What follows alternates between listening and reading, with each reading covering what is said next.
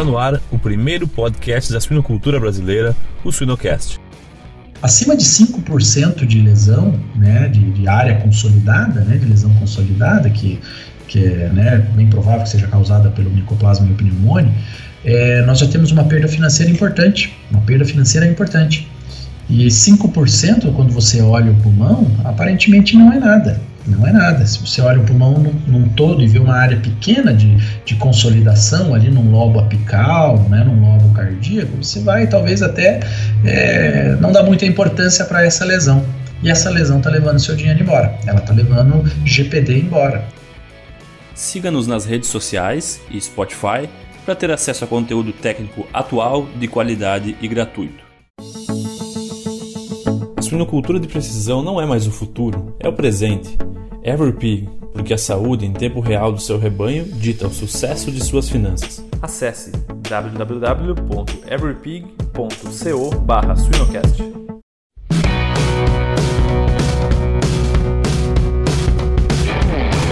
Olá pessoal, meu nome é Jamil Facim e o Sinocast de hoje chega através do apoio dos parceiros MSD Saúde Animal e Everpig. No episódio de hoje, para falar sobre o impacto das co-infecções respiratórias na suinocultura, temos a honra de trazer o professor Luiz Guilherme de Oliveira. Olá, professor Luiz, tudo bem? Olá, boa tarde, tudo bem, Jamil?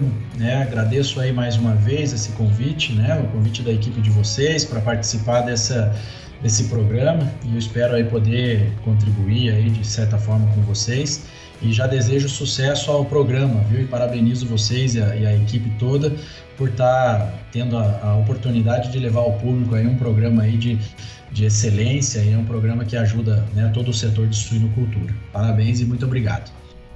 Muito obrigado, professor. Fico bem feliz com as suas palavras. Para quem não lhe conhece, poderia nos dizer aí como é que foi sua trajetória na suinocultura? Ah, legal. Eu, na verdade, eu me formei no Paraná, eu sou paranaense, formei lá na Federal do Paraná. E aí a paixão por suinocultura, ela já vem aí das origens, né? Então já, já remonta aí às origens familiares, né? A minha família aí sempre trabalhou com suínos, né? Foram pequenos criadores. E também é, foco, né? Na verdade, quando a gente faz graduação, a gente acaba se apaixonando por algum né, por algum segmento. Então isso foi já desde a da, do, da metade da faculdade, eu já comecei a ficar enamorado também, aí mais forte pela suinocultura. E trabalhei, depois de formado, fui para Santa Catarina, que é a grande escola de suinocultura, né? Santa Catarina, Rio Grande do Sul também, né? Paraná, e de trabalhei no campo, né? Fiquei na Seara Alimentos, na unidade de Forquilinha, até 2005, e depois vi aqui para o estado de São Paulo para fazer pós-graduação, porque é, também eu tinha na mente que meu ímpeto era trabalhar com docência, né? Na área de suínos, mas com docência.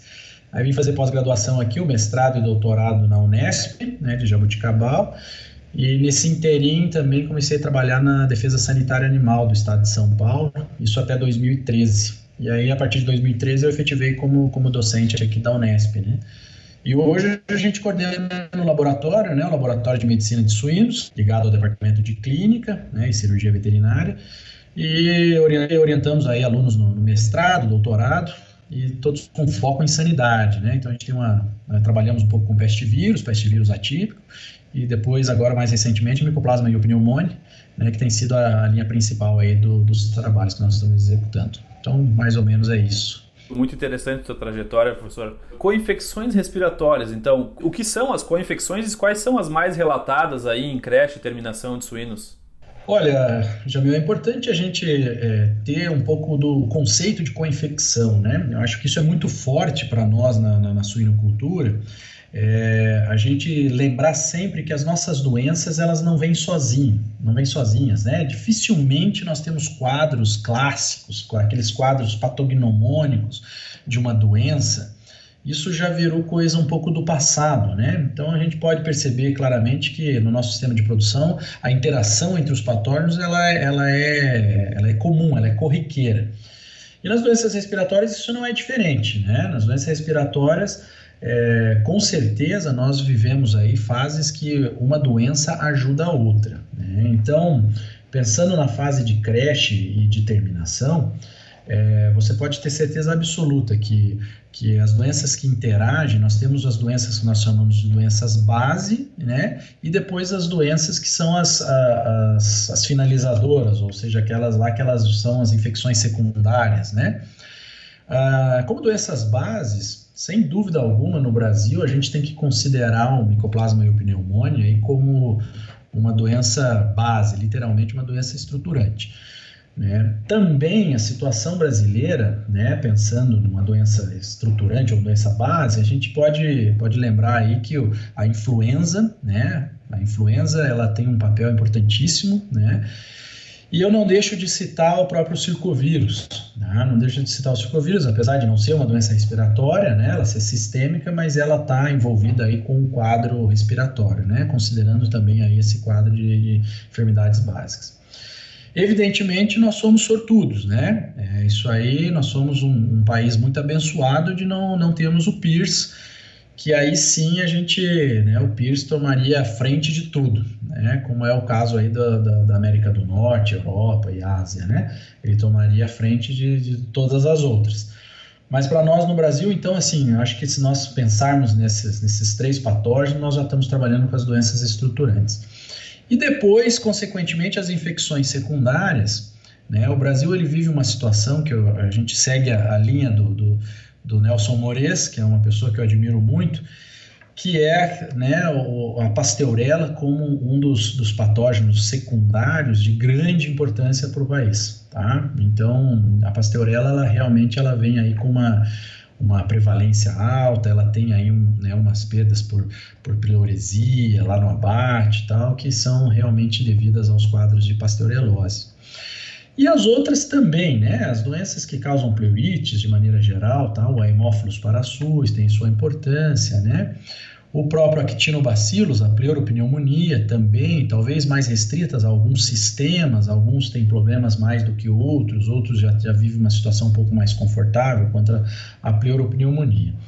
Tá? Então, de maneira geral, Jamil, eu acho que uh, nós poderíamos dividir assim, a, a, essa questão das doenças respiratórias nesse ponto. Esse é um divisor de água, né? A questão de ter as doenças que vão abrir portas para as co-infecções e aquelas que vão ser aí as infecções secundárias que vão gerar prejuízos que dificilmente estarão sozinhas, a não ser que sejam cepas de alta patogenicidade, alta, né, que seja uma cepa aí mais agressiva, tá? Certo. Não, perfeito, professor. Tu conseguiria nos dizer, assim, resumidamente, quais seriam as co-infecções mais típicas da creche e quais da, seriam da terminação?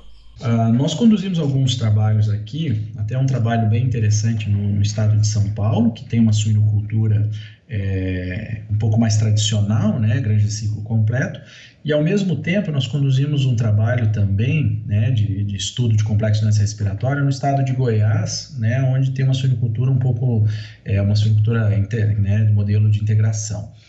Uh, e existem né, diferenças pequenas entre elas, mas basicamente na creche, na creche a gente vê que, que os animais eles, eles padecem, né, é onde você começa aí a, a aparecer o problema do micoplasma e o pneumônio, tá? Então você pega o micoplasma como base, né, ele começa a maior taxa de transmissão, né, soroconversão e infecção ali no alojamento no, no início da creche. Então ali a gente né, sabe que eles vêm né, com o micoplasma lá da, da, da, maternidade e ali começa a fase de disseminação nesses reagrupamentos. Então nós temos né, ele como, como base. É, ali, né? Lá na terminação vai ser um pouco diferente, porque francamente ele já vem infectado. E também influenza, né? A gente vê que a, a infecção de influenza é bem predominante nessas fases de, de creche, tá? Já é, é, crescimento em engorda, as infecções secundárias elas vão causar mortalidade e elas vão levar o animal lá no quadro lá para para o abate, né, onde nós vamos ter a, as pleurites, tá, onde a gente vai encontrar as pleurites. Então, na terminação, uh, eu me preocuparia muito com a pasteurela, tá? A pasteurela realmente é, uma, é um problema aí de terminação, né, que acaba tendo tendo a sua prevalência na terminação, e o APP, tá? O APP também como problema de terminação. Então, se nós pensarmos, né, a creche ela, ela vai ser ela vai ser as, as questões estruturais e depois a sequência vai continuar na terminação, é onde nós vamos ter a disseminação dessas outras secundárias, né, o problema maior de secundárias. Então, basicamente, o estudo, né, voltando ao estudo que nós conduzimos aqui, nós conduzimos esse estudo de soroprevalência e também relacionado a sinal clínico, tosse, né, então a gente avaliou fatores de risco. Então, nas granjas de ciclo completo, né, nas granjas mais, mais fechadas, é, a gente tem uma menor interferência, por exemplo, de influenza. Né? Interessante, a influenza ela é menos problemática nas granjas de ciclo completo. Uh, já nas granjas de integração, né, devido à evidente mistura de lotes, a influenza ela é um problema maior. Então, eu me preocuparia muito com influenza na fase de creche, principalmente nos modelos de integração, tá? E não deixando de me preocupar com o micoplasma, evidentemente, né, com micoplasma e o pneumonia, mas a, a influenza ela chama muita atenção na, nas integrações, talvez pelo tamanho das granjas, né, isso é um fator de risco, e também rotatividade de funcionário, né, e sazonalidade do, do, do patógeno, tá? Então, uh, assim, muita atenção à, à influenza na, na fase de creche. Certo. E professor, existem alguns aspectos relacionados aos órgãos e também aos microrganismos que, que facilitam essas infecções de mais de um agente, por exemplo, questões estruturais do microorganismo ou até do, dos órgãos respiratórios? Sim, sim, sim, sem dúvida. Se a gente for falar de fator de risco, Jamil, a gente tem que, que considerar que essas doenças, né, essas doenças respiratórias, elas estão intimamente ligadas com os fatores de risco, sabe? Então, principalmente fatores de riscos ambientais. Né? Então, os fatores de risco ambientais, eles vão abrir portas para várias delas. Então, se você pegar hoje, por exemplo, uma granja que, que ela está sem renovação de ar, né? Você tem um aspecto de renovação de ar onde você tem uma concentração de poeira, uma concentração de gases muito forte dentro do barracão, e isso vai, vai fazer danos ao sistema mucociliar. Então, nós temos um, um, um sistema de defesa inespecífico, né, mas porém muito eficiente, que é o sistema mucociliar, que ele vai ser danificado, né, e às vezes severamente danificado, por presença de gases que são comuns da, de encontrar dentro da granja. Então você pega aí amônia, gás sulfídrico, tá? É, próprio monóxido de carbono, dióxido de carbono, é, que estão presentes em concentrações aí distintas e se eles ficarem mais concentrados, eles vão causar uma, uma ciloestase. Eles vão causar um problema de, de é, danificar esse aparato mucociliar. Uh, o mesmo poeira, né? Poeira uh, uh, nosa, né? o ser humano, ele tem essas reações hiperalérgicas à poeira, que aí né, a gente trata, no nosso caso, nós somos também privilegiados, nós respiramos com uma altura diferente, o ser humano, mas o suíno não, respira lá embaixo e respira, às vezes, uma densidade de poeira enorme, né? Dependendo do tipo de ração que é fornecido para ele, a, a falta de renovação de ar. E a poeira, sem dúvida nenhuma, causa uma mortalidade, uma, né, um dano, um dano ao, ao epitélio ciliar. Né? Ele causa um dano, além de uma produção exacerbada também de muco, que o muco teria aí uma função protetiva, ele acaba tendo essa produção exacerbada, que isso vai facilitar a colonização de patógenos. Tá? Então, uh, isso eu estou dando como exemplo de fatores ambientais, né? pensando em fatores de risco ambientais. Agora, pensando na interação de patógenos, né? pensando na interação de patógenos, que é né, a, sua, a sua pergunta mais específica. Os patógenos, existe uma interação muito interessante. Vamos, vamos pegar o caso do micoplasma. Né? O micoplasma, por exemplo, o fato do micoplasma ele destruir essa proteção ciliar, né, essa proteção, né, ou seja, ele, ele promover a aglomeração de, de, de, de cílios, ele também danifica o aparato mucociliar. Pois bem, então essa é a primeira fase da patogenia do micoplasma. Agora nós vamos para uma segunda fase, onde ele, ele, ele entra no tecido mais íntimo, ou seja, ele já, já avança lá para o pulmão, aonde ele vai causar uma morte de macrófagos. Então, ele, ele, ele causa uma, uma morte importante de macrófagos, esses macrófagos alveolares, tá? por produção de toxinas. Né? O, o microplasma tem aí uma, né, uma, uma produção de, de, subprodutos, na verdade, do seu metabolismo, e também uma membrana lipídica que, que ela, é, ela mata macrófagos, tá? Então a gente tem alguns trabalhos que mostram aí como, como isso funciona. Uh, ou seja, ele vai danificar a, a defesa inespecífica que está ali no, no, no tecido pulmonar, abrindo portas para outros agentes.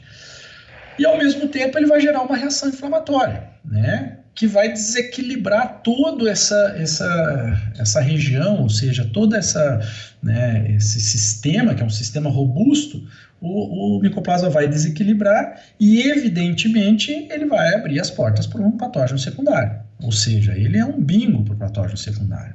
Tá? Ele, ele abre as portas porque todo o mecanismo patogênico do micoplasma ele leva a isso. Tá? Ele leva a uma, a uma, uma produção, enfim, uma, uma abertura de espaços para outras bactérias. Então, a própria patogenia, eu acho que é importante a gente frisar isso aí, a, pat a patogenia desse agente faz com que outras bactérias, uh, outras bactérias cresçam, tá? Então, essa colonização, nessa, nessa essa destruição desse aparato mucociliar, uma estimulação prolongada de uma reação inflamatória, né? A modulação, a própria modulação da resposta inflamatória, ou seja, é, essa morte de macrófago tal, isso faz com que isso venha culminar com uma interação com esses outros patógenos.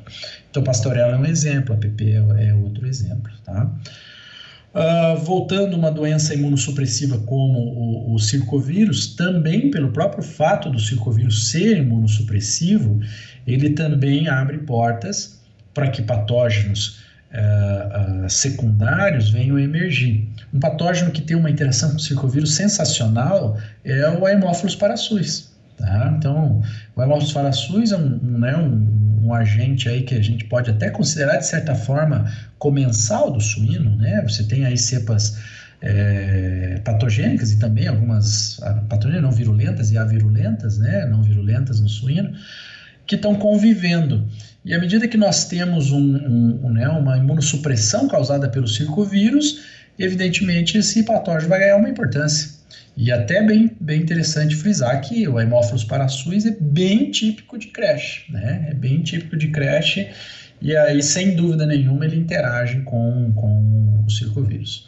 Ok? Então, uh, uh, pensando na interação, eu acho que o que nós falávamos no início, os patógenos, literalmente, eles não vêm sozinhos. Eles não vêm sozinhos, tá? Então, nós não temos mais, é, são raros os casos clássicos das doenças.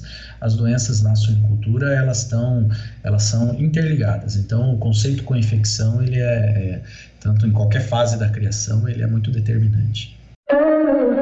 Em busca de novas oportunidades no mercado da suinocultura, acesse swine-hunters.com.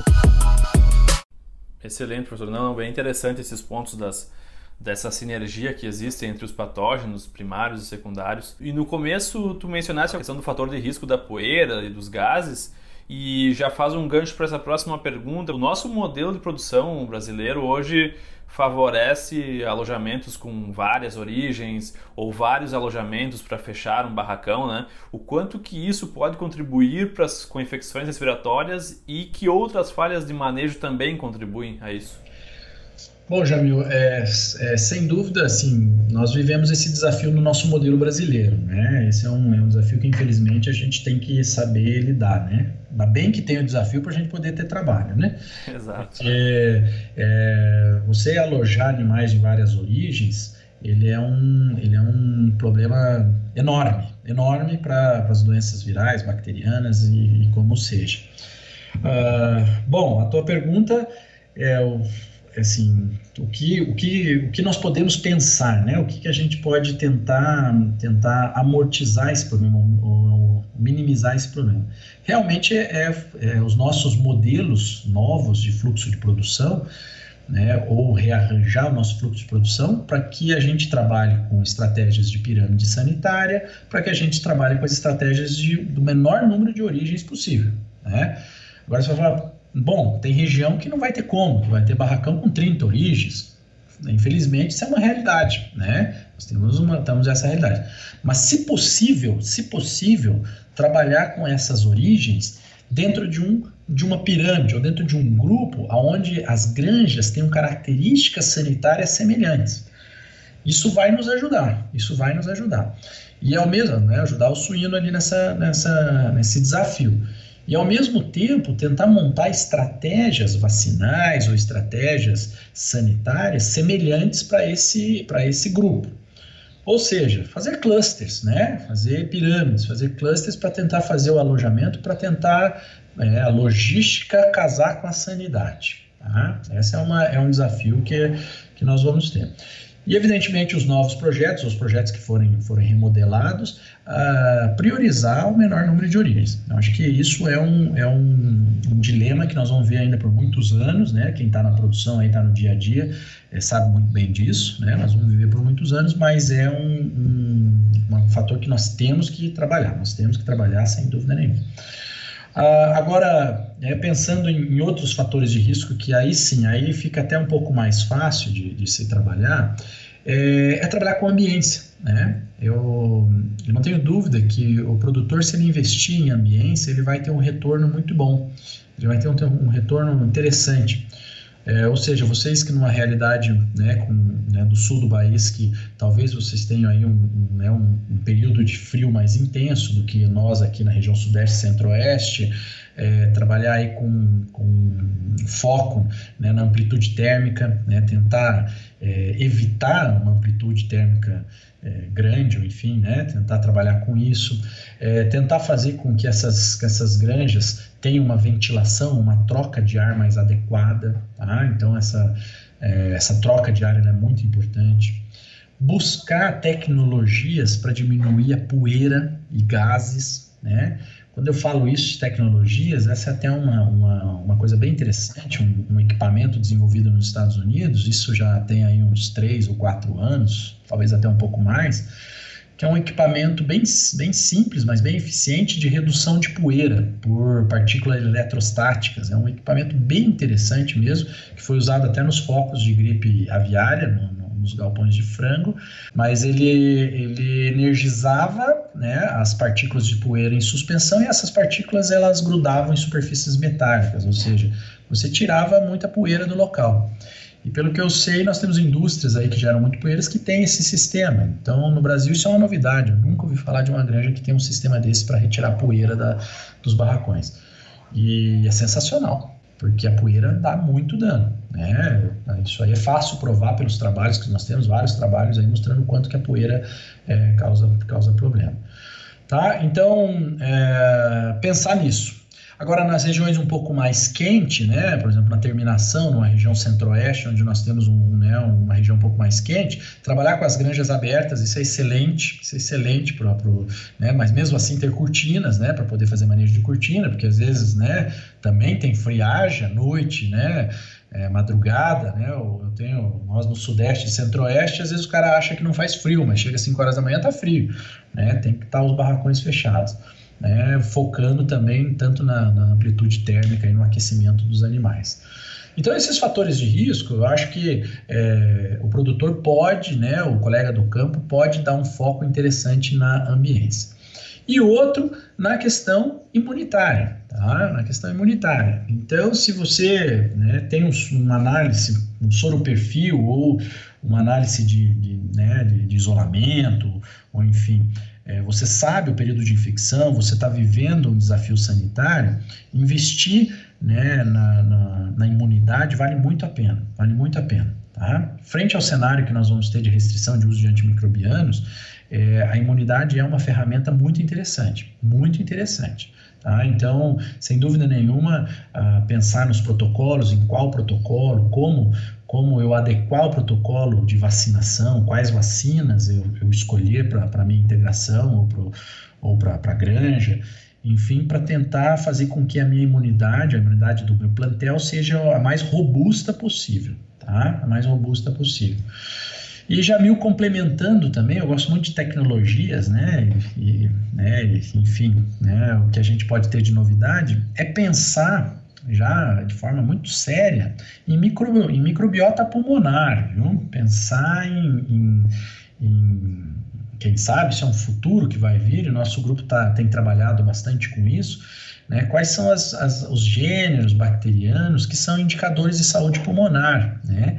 E ao me, o mesmo pensamento que nós temos para intestino, nós podemos começar a ter esse pensamento de probióticos para pulmão. Eu sei que isso está longínquo, nós vamos estudar bastante, né? Vou ter novidades aí para falar para vocês aí mais, mais à frente, mas nós estamos estudando isso e isso é uma coisa que me encanta muito, mostrar que uh, nós temos que buscar uma saúde pulmonar, né? Uma saúde pulmonar é o que? É ter uma microbiota pulmonar interessante, uma microbiota competitiva que possa fazer frente com bactérias que estão aí, que, que são patogênicas, que elas estão em equilíbrio.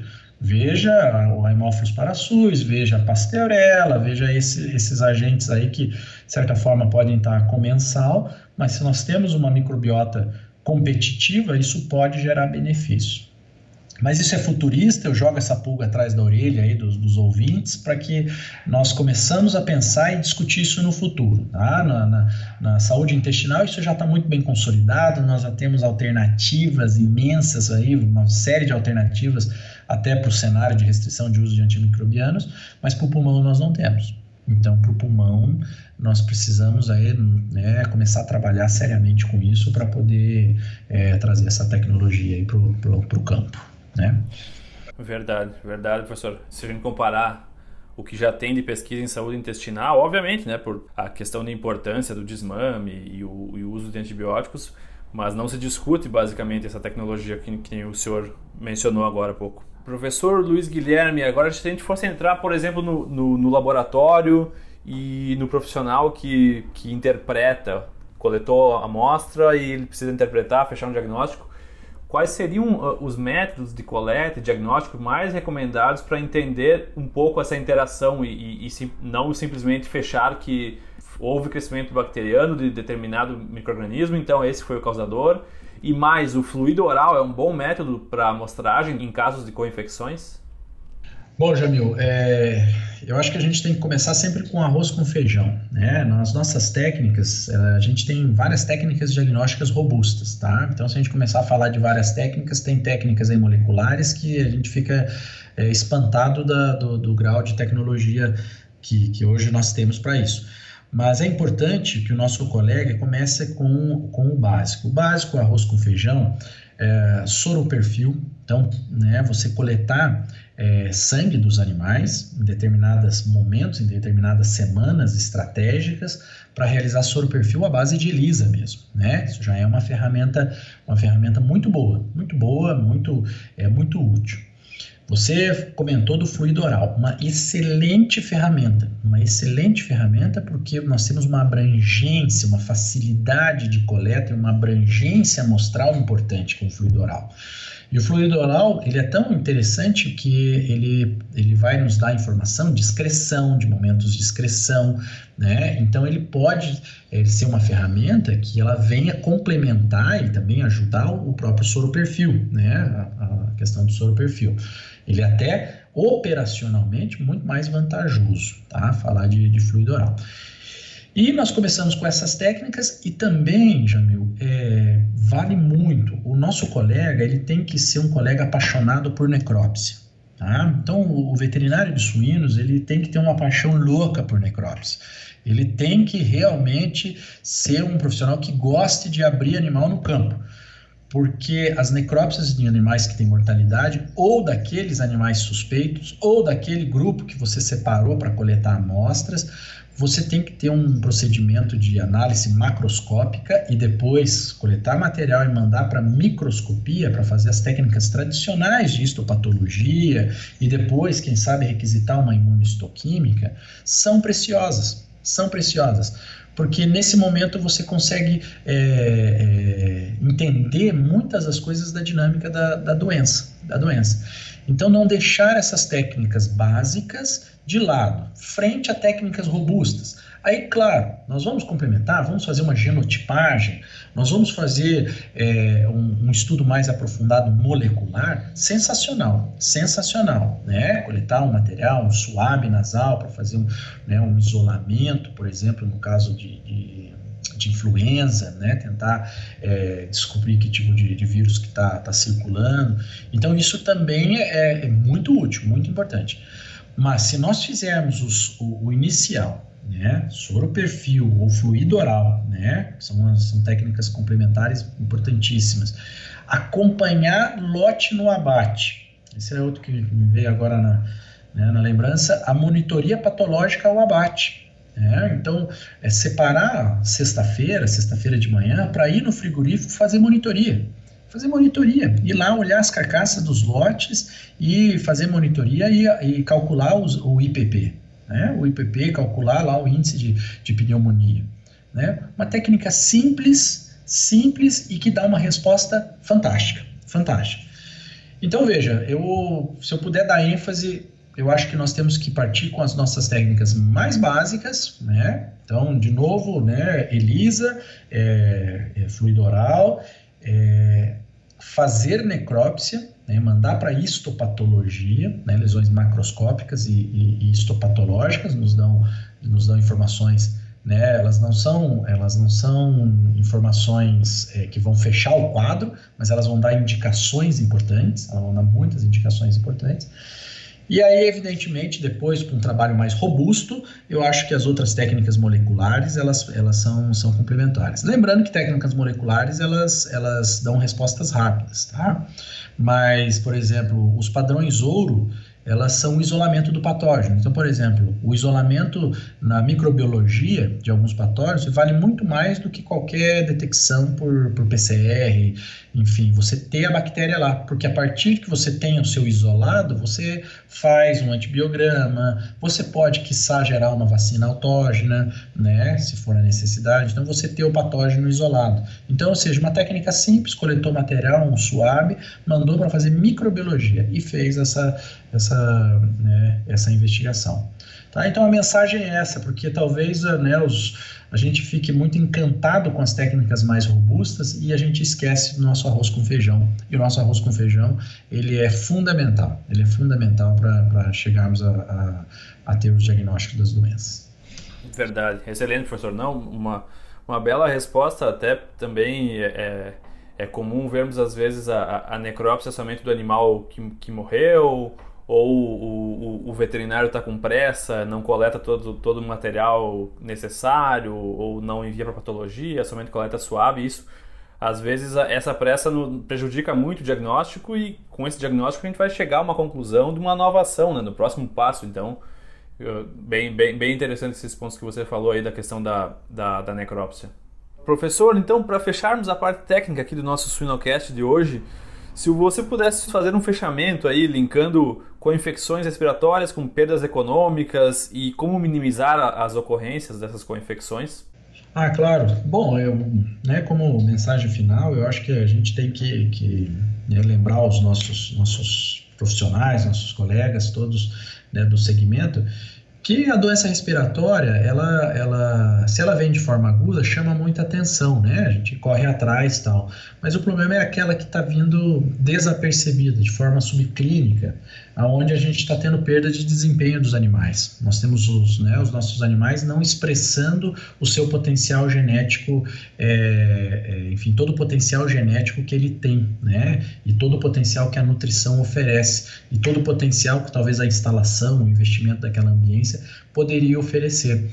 Uh, também, né, falando de um estudo recentemente que nós fizemos, avaliando aí as, os percentuais de área de lesão pulmonar uh, ah, para perdas econômicas. Então a gente está já submetendo aí para apreciação esse trabalho e nós chegamos a uma conclusão que acima de 5% de lesão, né, de, de, área consolidada, né, de lesão consolidada, que, que é né, bem provável que seja causada pelo micoplasma e o pneumônio, é, nós já temos uma perda financeira importante, uma perda financeira importante. E 5%, quando você olha o pulmão, aparentemente não é nada. Não é nada. Se você olha o pulmão num, num todo e vê uma área pequena de, de consolidação ali num lobo apical, né, num lobo cardíaco, você vai talvez até é, não dar muita importância para essa lesão. E essa lesão está levando seu dinheiro embora. Ela está levando GPD embora. Ela está levando, né, é, né, deixando de ganhar. É um termo que o americano usa que é muito interessante, né? Nós falando, não, está tomando prejuízo. Não, ele está deixando de ganhar, uma oportunidade de ganho. Então, eu, eu deixo como mensagem a nossa atenção às doenças de forma subclínica. Então, a investigação, se está ocorrendo patógeno e tal, né, ela, é, ela é importante. Né? Falar, ah, professor, então você está recomendando trabalhar com rebanhos livres? Sim, se a gente puder cada vez mais ter rebanhos livres, livres de micoplasma, sensacional. Se a gente puder ter um rebanho livre, é sensacional. Se a gente puder ter uma biossegurança robusta, aonde eu não tenho casos de influenza, puxa vida, maravilhoso, maravilhoso. Ou seja, eu tenho certeza absoluta que o desempenho desse lote, dessa granja, dessa, que está numa situação sanitária livre de micoplasma, ela é superior ao que não está. Não tenha dúvida, não tenha dúvida disso. Aí a gente cai naquele, naquele chavão que se escuta muito no campo. Ah, não, não está dando problema, enfim, né? Isso está controlado, não está dando problema. Não, não está dando problema. Meu problema é, é salmonela, né? Meu problema não é influenza, não é micoplasma. Isso é, é, assim, é um equívoco. É um equívoco porque a salmonela ela pode estar tá dando problema também, né? Vai ter que tratar a salmonela mas e os, e os seus animais? Estão respirando bem? Seus animais estão, né, o IPP dos animais, como está? Como está esse monitoramento? Então, é, é, eu acho que é, é essa a mensagem. Atenção às doenças subclínicas, tá? Atenção, atenção aos quadros subclínicos. Não vamos deixar a mortalidade estourar ou deixar é, ter muita condenação lá no frigorífico de, de pleuresias, né? É, voltar aí relatórios assustadores do frigorífico para tomar ação. A ação ela tem que ser tem que ser constante, né? É, eu acho que é né, vigiar e orar, né? Então, evidentemente a gente tem fé, mas a gente tem que vigiar, a gente tem que tomar tomar ação para poder para poder ter o melhor resultado possível. Então é isso, tentar ter o olho para essas doenças subclínicas, né? A manifestação subclínica das doenças. Já pensou estar no top 1% da suinocultura? Acesse academiasuina.com.br e invista no seu conhecimento. Muito bom, muito bom, professor. Foram recados bem, bem interessantes aí para lembrar os nossos os médicos veterinários aí do campo que na tomada de decisão, né, e, e, e o monitoramento das doenças. Professor, uh, a gente faz geralmente duas a três perguntas assim para conhecer um pouco mais do nosso entrevistado no final agora já uh, tirando um pouco o tema científico do, da pauta. Tá. Professor Luiz Guilherme, quais seus livros preferidos? Um livro relacionado à suinocultura e um livro não relacionado a suínos? O relacionado à suinocultura é o mais fácil, né? Porque esse a gente tem clássicos aqui que vale a pena citar. Evidentemente, acho que dois clássicos da nossa, da nossa literatura científica, uh, um em português, que é o nosso querido Doença dos Suínos, né?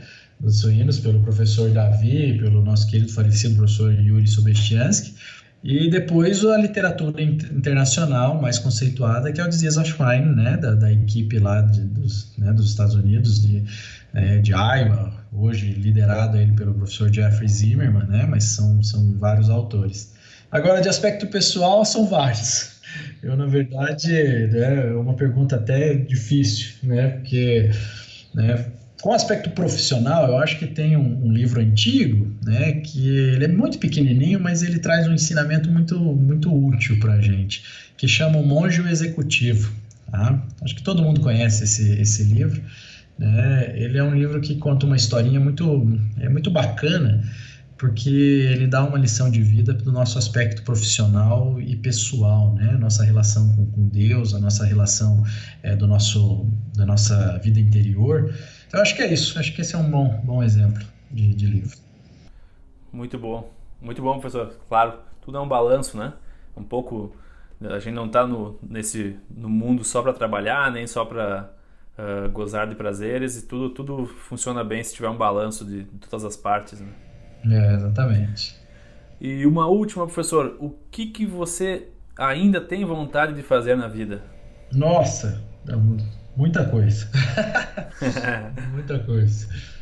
Mas, bom, enfim, de maneira, de, no aspecto profissional, eu acho que no aspecto profissional eu ainda, eu ainda preciso passar uma temporada fora, no exterior, isso aí faz parte do plano profissional, isso é uma, uma exigência e também uma, uma vontade, é, né?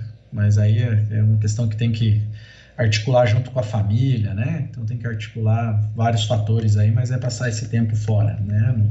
Numa universidade aí no exterior para vivenciar a realidade no, no, exterior. Eu acho que esse é o aspecto profissional, a meta profissional.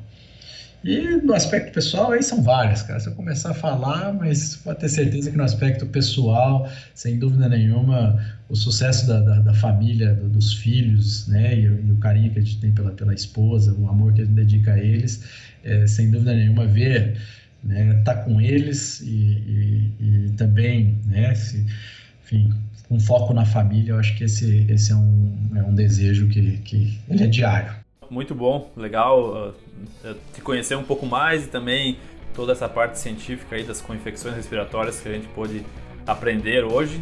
Te agradeço mais uma vez, professor Luiz Guilherme. Foi, foi um, um, um grande prazer, uma grande honra te ter aqui no Suinocast. Obrigado pelo seu tempo. Não, que é isso, eu que te agradeço e como, como eu já falei, fica à disposição aí o nosso grupo, então pode contar com a gente como parceiro para sempre aí, sempre que a gente puder colaborar, tamo junto.